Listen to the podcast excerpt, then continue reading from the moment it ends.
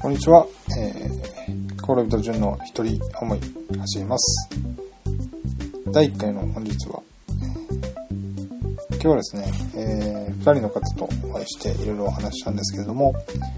まあ、誰かのことを思って何々してあげたいっていう気持ちっていうのは、まあ、みんな持ったりすると思うしそれはすごい素晴らしいことではあると思うんですけどもただやっぱり結局はこちらがこうしてほしいこうあってほしいって思う気持ちをぶつけてる可能性もあるしその気持ちが相手にとって本当に必要なものでない可能性もあるわけですよね。だから、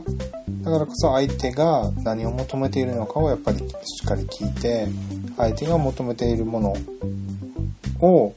求めている形で提供できる、提供するためにはどうしたらいいのかな。で、それで何か自分が行動した時に、それでも相手から受け入れなか受け入れられなかった時に、やっ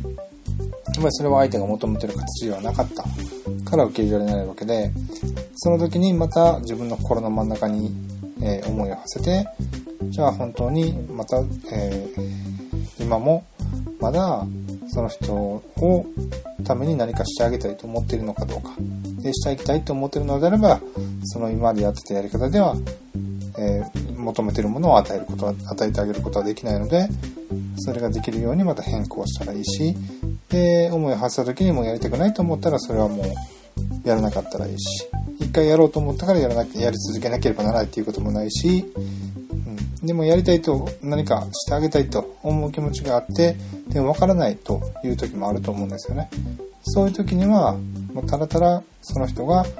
まあ、元気になってくれたりとか、希望をまた持ってワクワクで生きてくれることを祈ることだけでもそれだけでもやっぱり素晴らしいエネルギーっていうのはその人の潜在意識を通してその人に届くと思うのでそういう心の在り方で、